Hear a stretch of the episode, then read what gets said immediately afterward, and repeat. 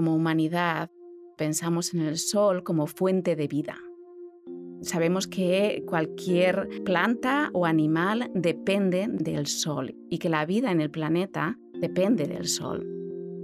Pero sin embargo, como especie humana, a medida que nos estamos desarrollando, estamos muchísimo más conectados con el sol. Estamos conectados electromagnéticamente. Y nuestro afán exploratorio más que nunca depende del sol y por lo tanto más que nunca nosotros dependemos de nuestra estrella. Nosotros no podemos enviar astronautas al espacio sin asegurarnos de que todo esté bien y que estén protegidos. Entonces, esa es la parte bien importante que nosotros estamos tratando de hacer y no es algo fácil y sencillo.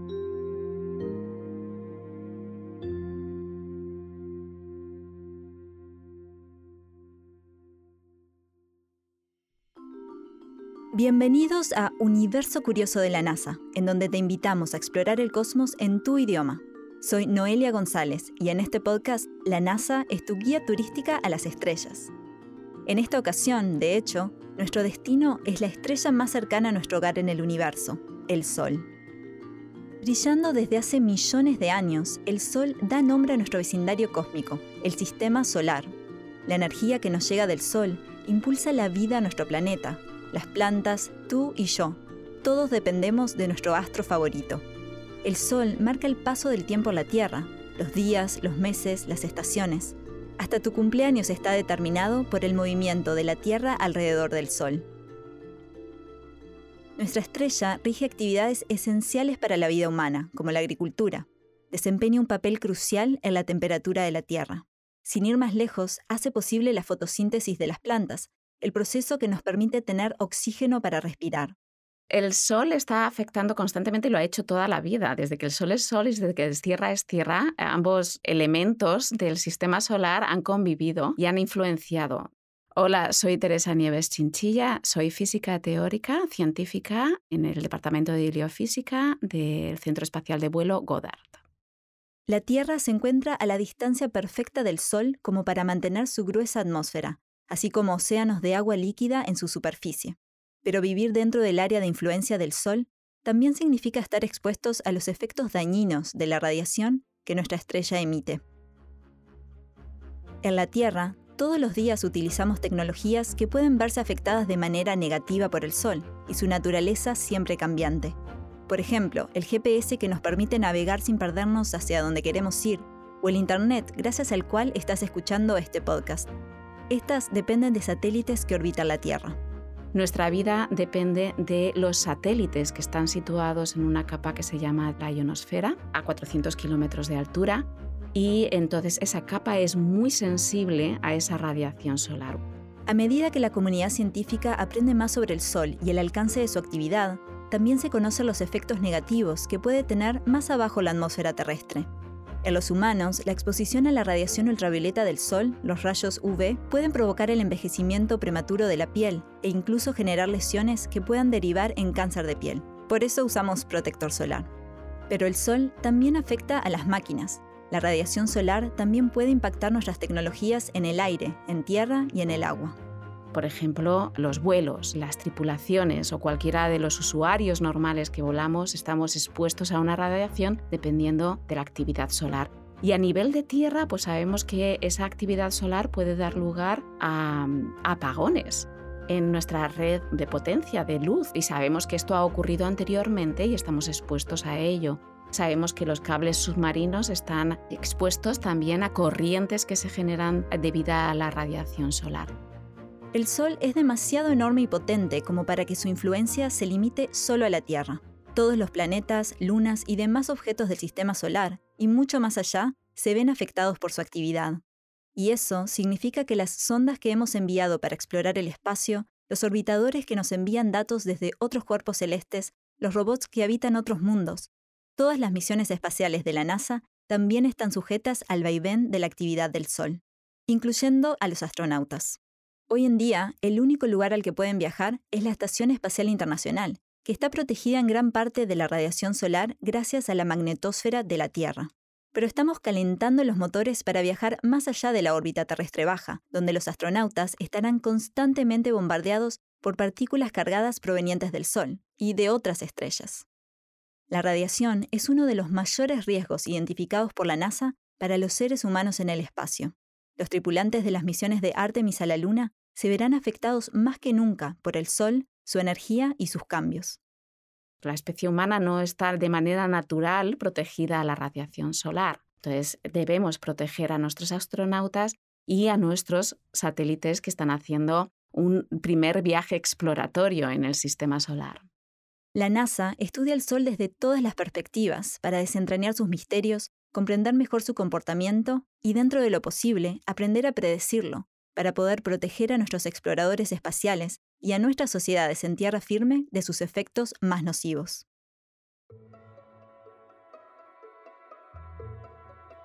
Solemos asociar las estrellas con pequeños puntos titilantes en el cielo de la noche, y por eso puede ser fácil olvidar lo siguiente. El Sol es una estrella. Es una estrella bastante común, una de más de las 250 billones de estrellas que hay en la Vía Láctea. Pero aunque no tiene nada de especial en comparación con otras estrellas, el Sol es la más importante para nosotros, los terrícolas. Teresa nos ayuda a repasar su ficha técnica. El Sol técnicamente sería una estrella amarilla clasificada como G2. Es una joven adulta, no es muy vieja ni muy joven.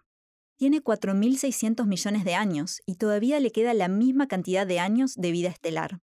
El Sol, como la Tierra, también gira sobre sí mismo, aunque de una manera muy singular.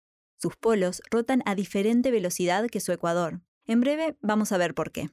Y mientras todos los planetas y demás cuerpos celestes se mueven alrededor del Sol, el Sol, a su vez, gira y arrastra consigo a todo el sistema solar alrededor del centro de nuestra galaxia.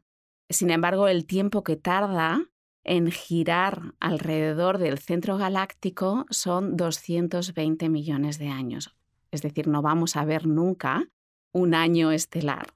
El Sol es el objeto más masivo de nuestro vecindario cósmico. De hecho, contiene el 99% de la masa de todo el sistema solar.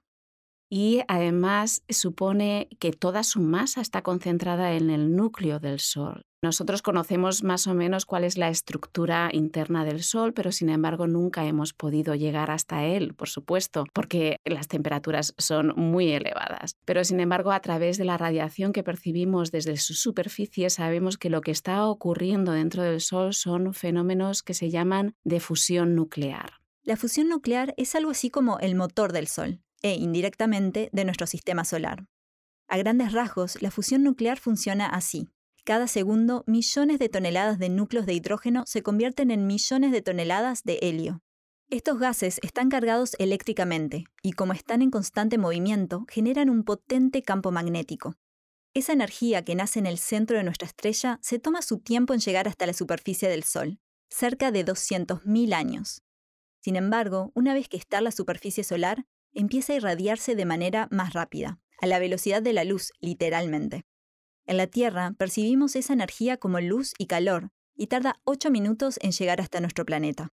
Además, a través de esa luz que viaja en diferentes longitudes de onda, recibimos muchísima información. Recibimos radiación en todo el rango de longitud de onda, desde el infrarrojo hasta el ultravioleta, y a través de esta luz somos capaces de discernir los diferentes procesos físicos que se están dando en el Sol. Contrario a lo que quizás alguna vez pensamos de pequeños, el Sol no es una bola de fuego. Es más bien una bola de plasma. El plasma es el cuarto estado de la materia. Tenemos el sólido, el líquido y el gas y después el plasma.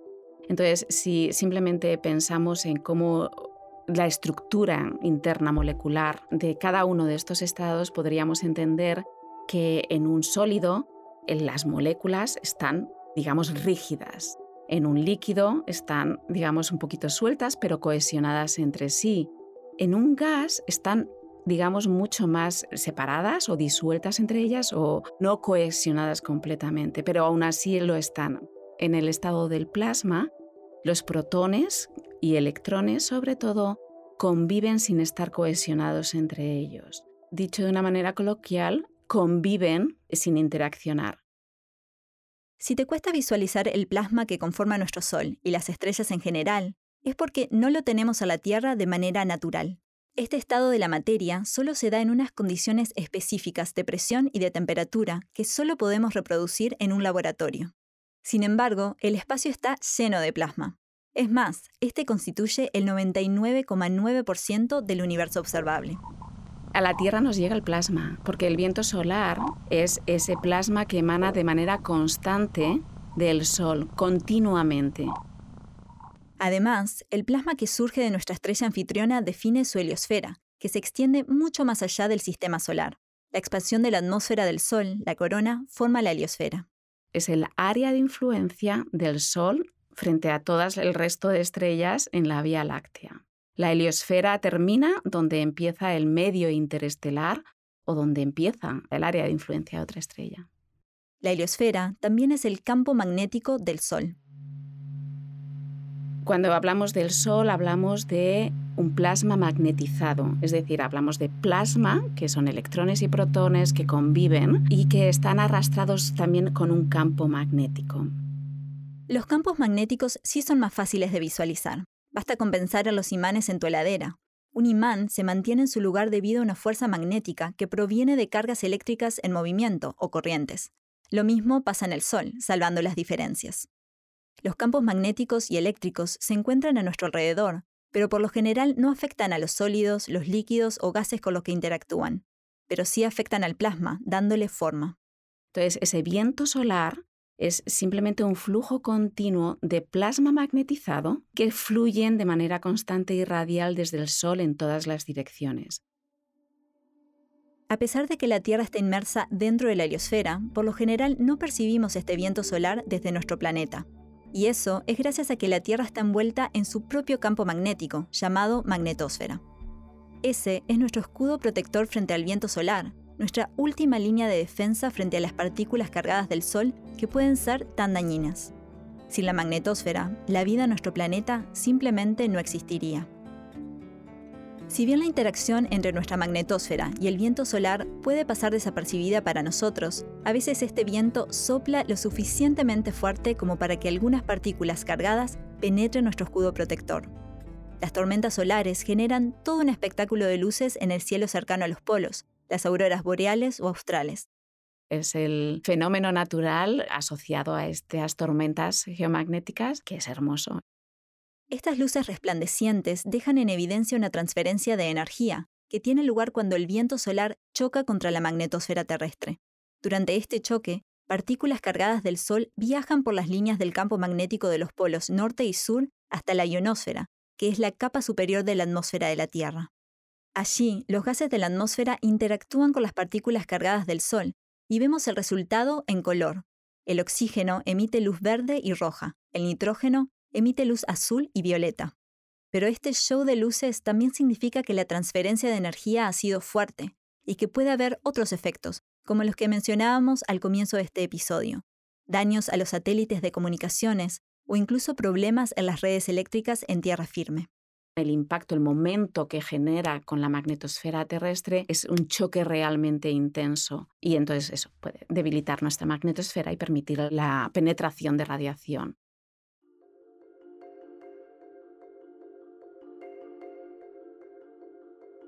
Entender cómo ocurre esta transferencia de energía es muy importante, ya que puede ayudar a mitigar los efectos de esas tormentas solares en la Tierra. Y para eso es necesario zambullirnos en la ciencia del Sol. ¿Qué genera esas tormentas solares? ¿Por qué son más frecuentes durante algunos periodos de tiempo? ¿Cuándo ocurren? ¿Podemos predecirlas? Para responder a estas preguntas tenemos que hablar del comportamiento del Sol, y este está repleto de incógnitas. Hace unos minutos Teresa nos contaba que nuestra estrella, una bola de plasma, gira sobre sí misma, pero que no lo hace de forma uniforme. Uno de los misterios del Sol es que el giro, el periodo de rotación en el ecuador es diferente al periodo de rotación en los polos. Y esto hace que este plasma que es magnetizado dé lugar a lugares en la superficie del Sol donde los campos magnéticos se acumulan. Los campos magnéticos que se crean en el Sol se retuercen alrededor de la estrella. Si pudieras verlos a simple vista, parecerían enormes bandas elásticas magnetizadas y tal como una banda, estos campos magnéticos pueden enredarse y romperse. ese plasma que inicialmente crea los campos es el que termina desgarrándolos. En algunos de los lugares donde los campos magnéticos se acumulan y empiezan a formar nudos, la densidad del campo es tan elevada que forma manchas solares. Que no son más que lugares donde la densidad de campo magnético es más elevada en contraste con lo que hay alrededor. Los científicos prestan especial atención a estas manchas solares, porque marcan los ciclos solares, algo así como las estaciones del Sol. Cada 11 años, nuestra estrella completa un ciclo solar, una reconfiguración de su campo magnético. Durante este periodo de tiempo, su energía acumulada va en aumento, hasta que empieza a debilitarse. La cantidad de manchas indica en qué momento del ciclo está el Sol. Durante el mínimo solar hay menos manchas, durante el máximo solar el número es mayor. A medida que la energía se va acumulando en su superficie, el Sol pone en marcha diferentes mecanismos para liberarla. Entonces, los más masivos y los más espectaculares son las emisiones de masa coronal, que son grandes explosiones que las podemos ver cuando observamos la corona o explosiones que vemos sobre la superficie solar. Estas emisiones de masa coronal son las que desencadenan lo que conocemos como tormentas solares. Son las responsables de nuestras auroras y pueden causar problemas en el entorno terrestre. Las fulguraciones, también conocidas como llamaradas, también son explosiones en la superficie del Sol.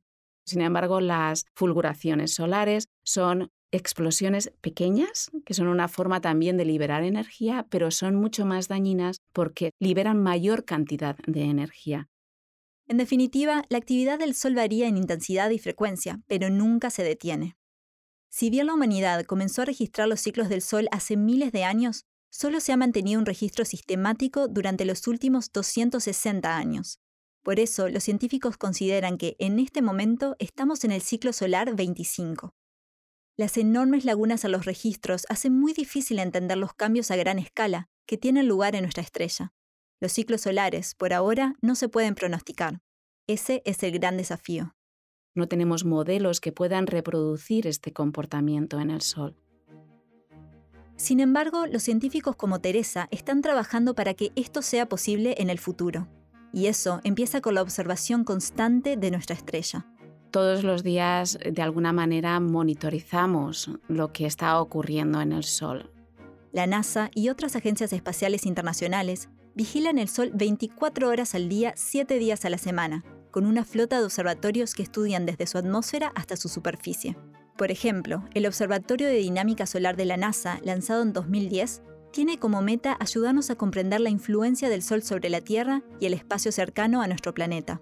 En conjunto, las misiones de la NASA nos permiten hacer mucho más que ver el Sol. En astrofísica, los astros que estamos estudiando fuera solo podemos recoger la luz, pero en heliofísica podemos también tocar. Podemos lanzar nuestros satélites y tomar medidas in situ de lo que está ocurriendo alrededor del satélite. Sondas como WIND, Stereo, Solar Parker y Solar Orbiter, que se dedican a estudiar el Sol y su área de influencia, llevan consigo instrumentos que miden el campo magnético del astro y el plasma en el lugar. Sabemos cómo es ese plasma, tocamos y recibimos esa información constantemente. La podemos ver, la podemos medir como podemos medir la temperatura de esta habitación. Y eso es lo mágico de estas misiones. La sonda solar Parker de la NASA estudia nuestra estrella desde más cerca que ninguna otra nave espacial. Esta sonda ha sido la primera en volar a través de la atmósfera del Sol, donde tomó muestras de partículas y campos magnéticos. Hemos llegado a la superficie del Sol, la hemos tocado. Es un hito humano. Y eso es el avance mayor. Estamos empezando a comprender cómo son los primeros estados en la evolución del viento solar desde que se crea en la superficie hasta que evoluciona después de manera más organizada cuando ya está lejos del Sol. Teresa, que lleva casi dos décadas a la NASA, ha trabajado en varias misiones solares, incluida Parker. Más recientemente, ha trabajado como investigadora responsable de la misión hermana de Parker, Solar Orbiter. Este orbitador tiene como objetivo principal entender el comportamiento de los ciclos solares.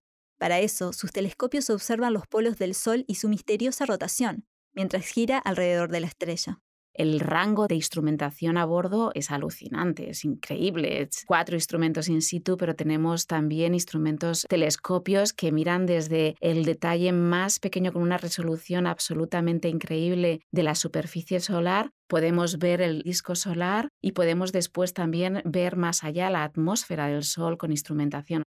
La ESA, o Agencia Espacial Europea, lidera esta misión en colaboración con la NASA, que contribuyó con instrumentos científicos y con su lanzamiento en 2020. Es una misión muy intensa, enorme, grande. Es mi misión, mi favorita. Además de observar el Sol desde la Tierra y el espacio, la comunidad científica tiene otra manera de estudiar nuestra estrella. Y esta depende de que se alineen los astros, literalmente, los eclipses solares. Durante este fenómeno natural, la Luna se coloca entre la Tierra y el Sol, bloqueando la luz solar. Pero incluso durante un eclipse solar total, en el cual la Luna cubre todo el disco del Sol, es posible ver la parte más externa de la atmósfera solar, o corona. Y ese es un momento único. La corona suele estar oculta por la luz brillante de la superficie del Sol, y es difícil observarla sin instrumentos especiales. Los científicos usan coronógrafos a bordo de satélites, para generar sus propios eclipses artificiales, tapando el disco solar, pero nada es tan eficaz como nuestra luna. No lo hacemos igual, no lo hemos conseguido reproducir. Por eso cada eclipse es una oportunidad para poder estudiar la corona del Sol.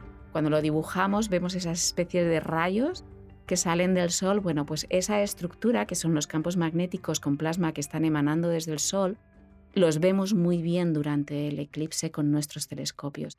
La NASA financia investigaciones científicas que recolectan datos únicos bajo las condiciones especiales que generan los eclipses. Estudiar el Sol desde todos los ángulos posibles y con todos los recursos disponibles es vital para armar el complejo rompecabezas de nuestra estrella. Cuanto mejor podamos comprender cómo funciona el Sol y cómo afecta su entorno, más cerca estaremos de predecir sus impactos en casa, en nuestras naves y en nuestros próximos destinos cósmicos y de eso se encarga la meteorología espacial. Yo soy la doctora Yairesca Yari Collado Vega y soy la directora de la Oficina de Meteorología Espacial de la Luna a Marte. La meteorología espacial es el estudio de mayormente del Sol y cómo el Sol afecta los planetas y también el entorno terrestre. Es el estudio que te puede entonces enseñar cómo se transfiere esa energía del Sol hacia esa magnetósfera terrestre.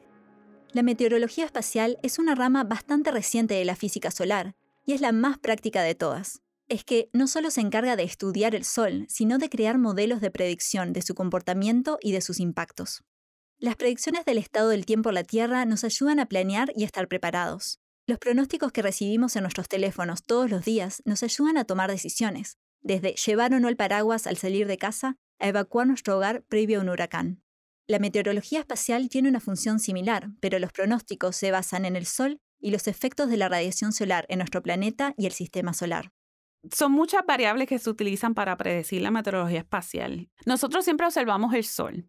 Observamos esas llamaradas fulguraciones, las eyecciones de masa coronal todo el tiempo, hacia dónde se dirigen, porque así entonces sabemos dónde va a impactar. También se utilizan muchos modelos que predicen cómo la magnetosfera se comprime cuando esas eyecciones de masa coronal llegan a la Tierra. El equipo de Yari también utiliza los datos recolectados por todas esas misiones solares que mencionábamos hace un rato, y sondas que surcan el espacio a diferentes distancias del Sol, algunos dentro de la magnetosfera terrestre, otros cerca de mundos vecinos. Entonces, eso es para nosotros entender todo el entorno de la heliosfera y también cómo afecta a los diferentes planetas y las diferentes misiones. Como un desastre natural en la Tierra, los efectos de la meteorología espacial no se pueden evitar, pero podemos estar preparados. Diversas agencias vigilan de cerca las condiciones meteorológicas en el espacio. En Estados Unidos, la Administración Nacional Oceánica de Atmosférica, la NOAA, es la fuente oficial del gobierno para los pronósticos meteorológicos espaciales. La NASA y la NOAA, junto con el Organismo Federal de Gestión de Emergencias, o FEMA, y otras agencias y departamentos federales, colaboran para mejorar la preparación frente a la meteorología espacial y para ayudar a proteger a la sociedad de sus peligros.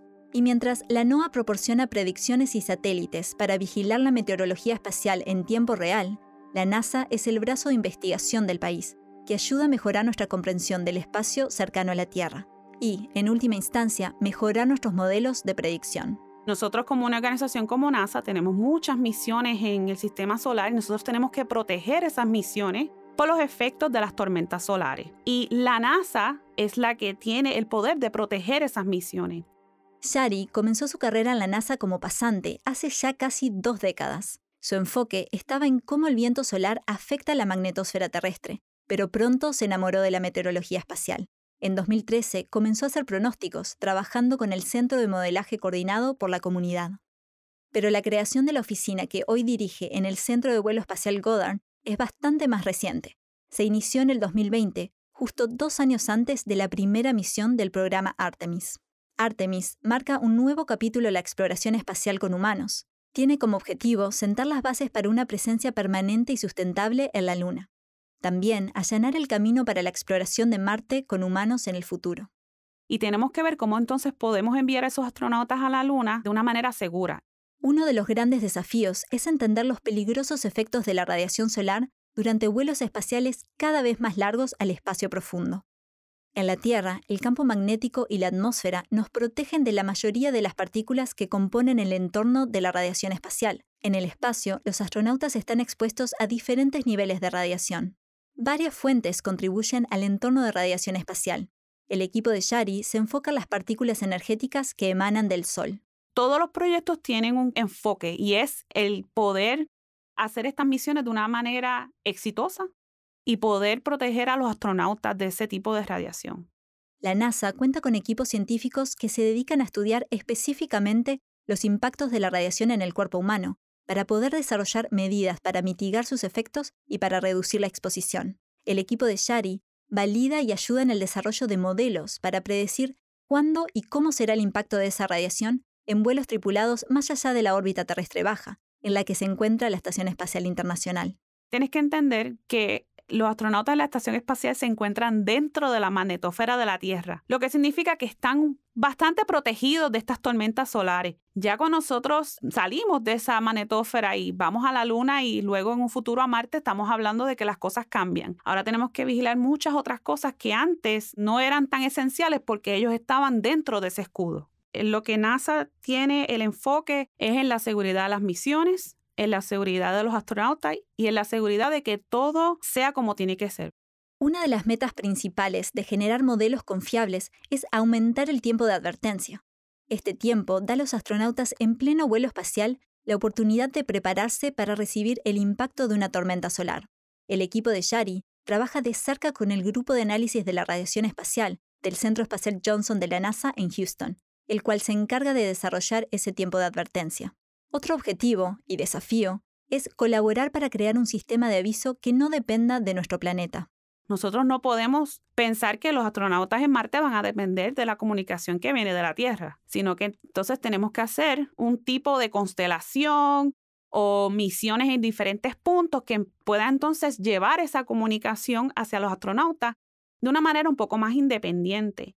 Y también tenemos que entrenar a esos astronautas que puedan saber lo que están viendo y poder entonces hacer sus propias decisiones en cómo poder protegerse de la radiación. Después de desarrollar modelos para predecir lo que podría ocurrir en el entorno del Sol, nuestros científicos también necesitan evaluar ese modelo para asegurarse de que está funcionando y hacer ajustes de ser necesario. Para lograrlo se necesitan muchísimos datos lo que estamos tratando de hacer es poder tener la mayor data posible para entonces validar esos modelos y decir entonces, este modelo está listo para ser usado operacionalmente. Entonces los modelos que nosotros estamos verificando son modelos que pueden hacer pronósticos de esa radiación para entonces ayudar a Johnson, que es el otro centro con el que colaboramos todos los días, para que haga las decisiones necesarias para entonces asegurarnos que esos astronautas estén protegidos de esas tormentas. Otro de los retos a los que se enfrenta nuestro equipo de meteorología espacial es que la información en tiempo real con la que cuentan es limitada. Y tenemos que ver cómo entonces podemos enviar a esos astronautas a la Luna de una manera segura. Y para eso necesitamos más observatorios, necesitamos más data que poder recolectar para entonces entender hasta dónde se dirigen esas tormentas solares. Nosotros no podemos decir que un modelo está listo para ser usado operacionalmente si no se analiza y se estudia en tiempo real. Y eso es lo que nosotros estamos tratando de hacer. Las misiones de Artemis a la Luna son una oportunidad muy valiosa para el equipo de Shari, ya que les permitirá recibir información en tiempo real que tanto necesitan. Nosotros hacemos análisis todos los días para proteger nuestras misiones y entonces cuando hay tiempo de misión crítica, como lo es Artemis, ahí entonces nosotros hacemos el análisis 24/7 por la duración de esa misión. Y esa es la diferencia, porque entonces nosotros estamos desarrollando esos modelos en tiempo real. Durante el vuelo no tripulado de Artemis 1 en 2022, el equipo liderado por Shari trabajó sin descanso para recolectar datos durante la misión, un paso esencial para validar los modelos de predicción que están desarrollando. Artemis 1 era una misión bien esencial para nosotros porque Artemis tenía sensores en diferentes partes de la cápsula para nosotros poder ver la dosis total de radiación. Durante la misión de Artemis 1 no hubo ningún evento de partículas energéticas solares para estudiar, pero la NASA pudo obtener datos de radiación durante el viaje de la nave espacial Orion a través de los cinturones de Van Allen, que forman parte de la magnetosfera de la Tierra. Estamos utilizando entonces la data de cuando pasaron por los cinturones de Van Allen para ver cuánta protección había dependiendo en dónde tú te encontrabas en la cabina. Y entonces ahí podemos entonces analizar un poco los modelos también de esa manera. Los modelos definitivamente van a ser mucho mejor con el tiempo. La próxima oportunidad vendrá con Artemis 2, el primer vuelo tripulado de este programa que está previsto para noviembre de 2024. No hay mal tiempo, lo que hay es mala preparación y eso es algo que queremos evitar. Y por eso tenemos que también pensar en un futuro. Artemis 1 había llegado y ya nosotros estábamos analizando data y validando los modelos y ya al mes de que había llegado ya estábamos pensando en Artemis 2. Artemis ayudará a nuestros científicos a aprender más sobre el Sol y nuestros científicos contribuirán para que los vuelos lunares y a Marte más adelante sean posibles. Cuando no está monitoreando misiones espaciales en tiempo real y desarrollando nuevos modelos, la Oficina de Meteorología Espacial de la Luna a Marte se dedica a estudiar el proceso de transferencia de energía desde el Sol. Mi equipo todos los días hace análisis de las tormentas solares y entonces tenemos una base de datos donde ahí se encuentra toda la información. El equipo de Shari luego informa a los diferentes grupos sobre el estado del tiempo espacial y los modelos en marcha tenemos que entender cómo enviar a esos astronautas de una manera segura al espacio, pero también tenemos que entender el sistema terrestre. Al principio de este episodio mencionábamos los diferentes impactos de las tormentas solares en nuestras comunicaciones, la navegación y hasta la aviación. Shari, que es originaria de Puerto Rico, destaca los efectos socioeconómicos que pueden generar los problemas a las redes eléctricas. Cuando esas tormentas solares llegan, pueden causar lo que nosotros le decimos las corrientes inducidas terrestres. Estas no solo pueden generar cortes de luz, al afectar el suministro de electricidad, pueden ser un problema para el acceso al agua potable e incluso a los cajeros automáticos, por ejemplo. Basta con pensar en los impactos en cadena que eventos atmosféricos como los huracanes pueden tener en las comunidades.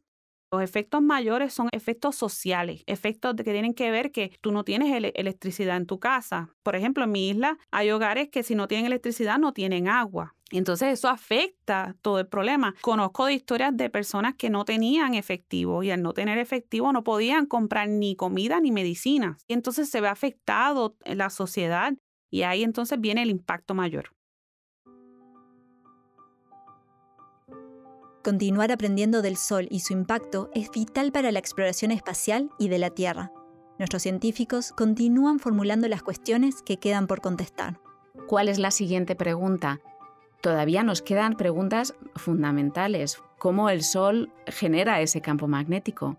¿Cómo son esos ciclos solares? ¿Por qué no somos capaces de reproducirlos? ¿Por qué además esa variabilidad trae consigo cambios en la heliosfera? Son preguntas que, aunque hemos avanzado mucho y, y creemos entender cosas, todavía no somos capaces de contestarlas completamente. Y eso también, por supuesto, viene asociada a la necesidad que tenemos de que queremos llegar a Marte. Queremos hacerlo y queremos hacerlo ya. Entonces ahí estamos tratando de responder a esas preguntas con la mayor premura posible. El Sol que tanto intrigaba a los primeros seres humanos es, en esencia, el mismo que vemos hoy, pero desde su formación no ha parado de cambiar.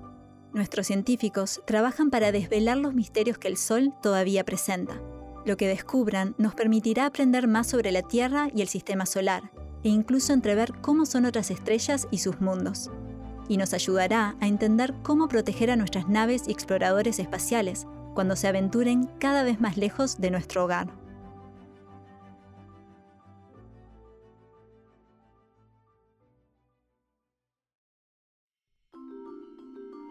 Este es Universo Curioso de la NASA. Este episodio fue escrito y producido por mí, Noelia González, y grabado por Pedro Cota.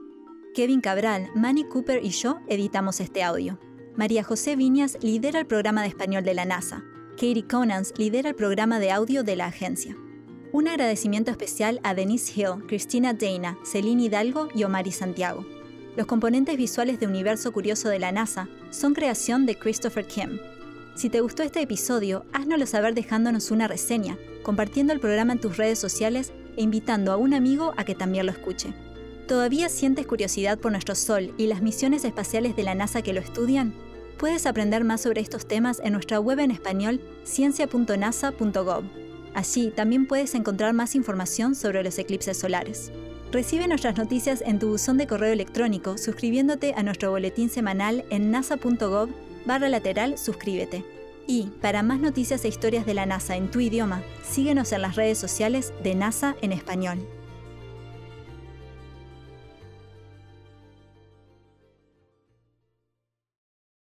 ¿Cuándo se prevé que muera el sol? Tú puedes ir esta noche tranquila a dormir porque no va a ocurrir durante tu vida, ni la de tus hijos, ni la de los hijos de los hijos, y probablemente la humanidad ya no exista en este planeta cuando el Sol acabe.